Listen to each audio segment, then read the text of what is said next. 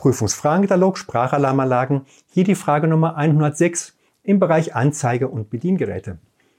Wie ändert sich der Schalldruckpegel bei einer Verdoppelung des Abstandes zur, Laut zur Schallquelle, also dem Lautsprecher?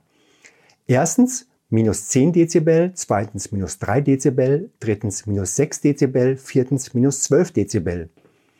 Wir sind in diesem Fall für Antwort 3. Die richtige Antwort minus 6 Dezibel. Vielen Dank.